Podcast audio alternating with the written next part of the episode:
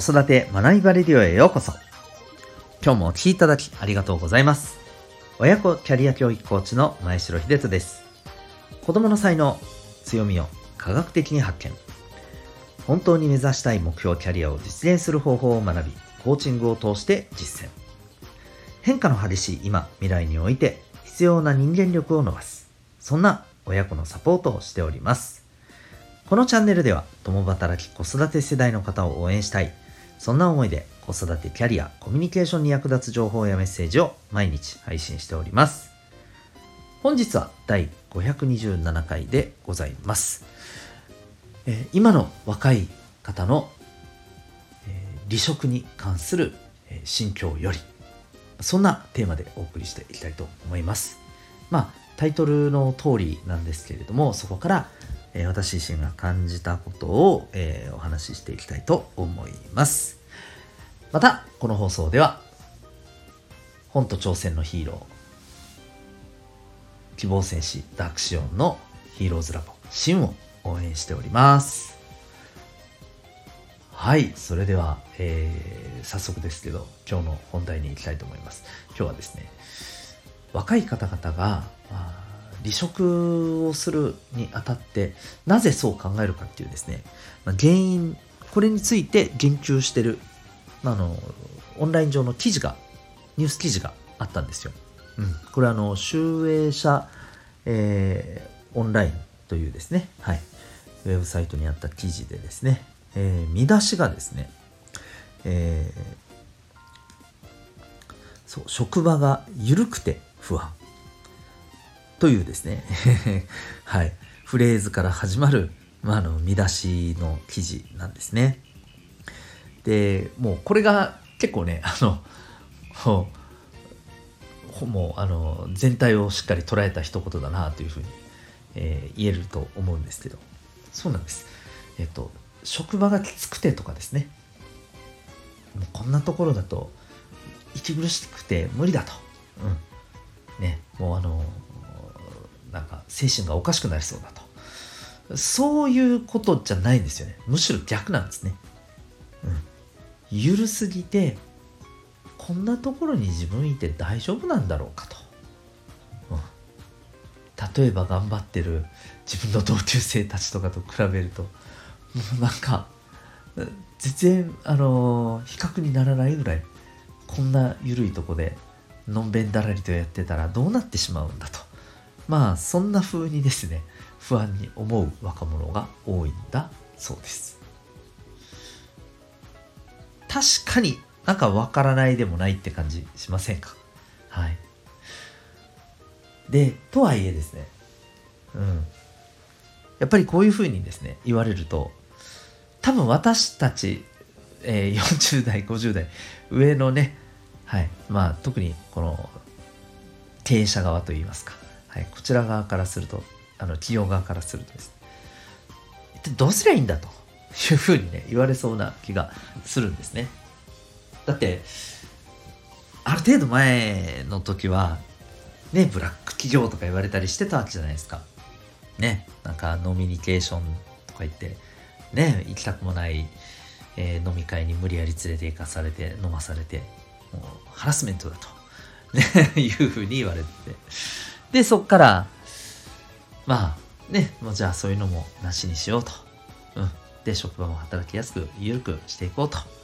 うん。でね、すべては、やっぱりね、離職する、あの、若い人材をやっぱり手放したくないっていうね、ことなんですけど。でも、蓋を開けてみたら、どうやら変わってないみたいなんですね。このニュース記事からすると。はい。そうらしいんですよ。うん。でこれからするとですねじゃあ何きつくしてもダメ。緩くしてもダメ。何なんだと、うん、何なんだと。いうふうにねあの言いたくなると思うんですけどこれですね僕はすごくですねなんかあるものを感じるというか結局ですねうんちゃんと向き合ってないんじゃないかなっていうかちゃんとコミュニケーション取ってるのかなっていう気がするんですよね。いや例えばですよ、えー、ブラック企業となんかめちゃくちゃ言われてる時期ってじゃあ全部がで全部ですね、うん、そんなめっちゃ働いているような職場環境ってみんな本当になんか地獄のようにね我慢しながらそう過ごしていなきゃいけなかったのか。そうじゃないところも多かったじゃないですか。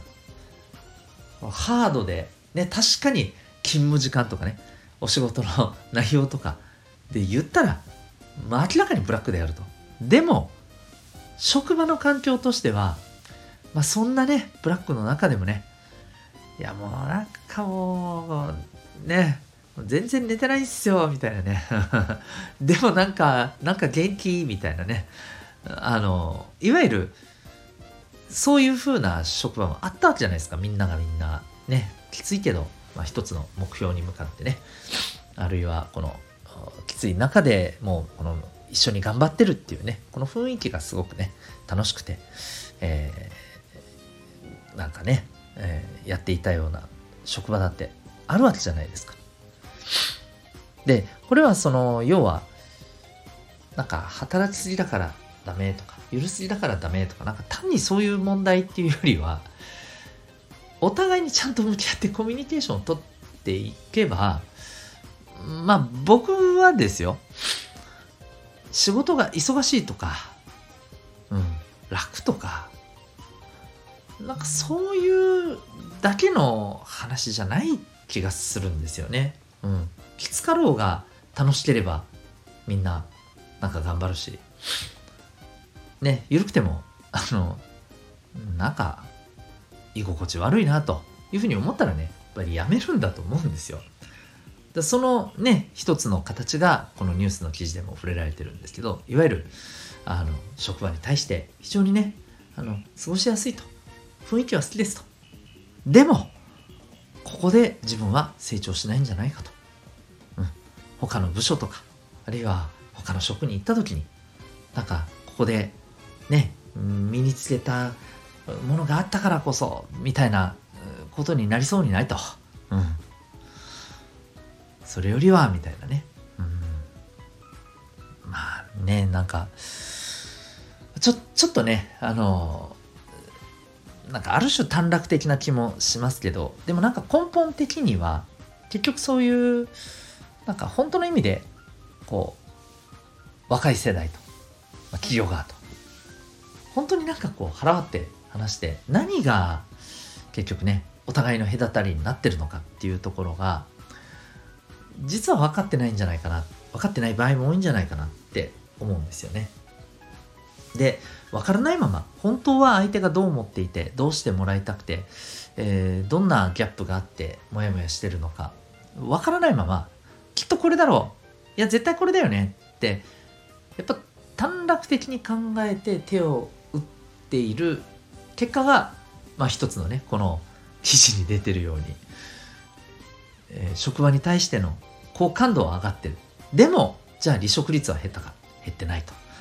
と。そんなね、えー、ことにつながってしまうんじゃないかななんて思いました。はい。まああのこれ職場でね、辞める辞めないの話だけじゃないと思うんですよね。うん。これそれこそ、あの、親子であったりですね、うん、先生と生徒であったりっていうところの間においてもですね、あ、これがきついんだね。こうすりゃいいねって。本当にそれみたいな。そういう問題じゃなくないみたいなね。うん。そう、本当に相手がどう感じてるか、ちゃんとね、お互い、あの、しっかりと確認して共有できたみたいなね。そんな気がするんですよね。うん。まあ、各いう、あの、僕の、まあ、前のですね、前職の職場もですね、まあ、正直ですね、あの、ブラックだったと思います。働いてる実際のね、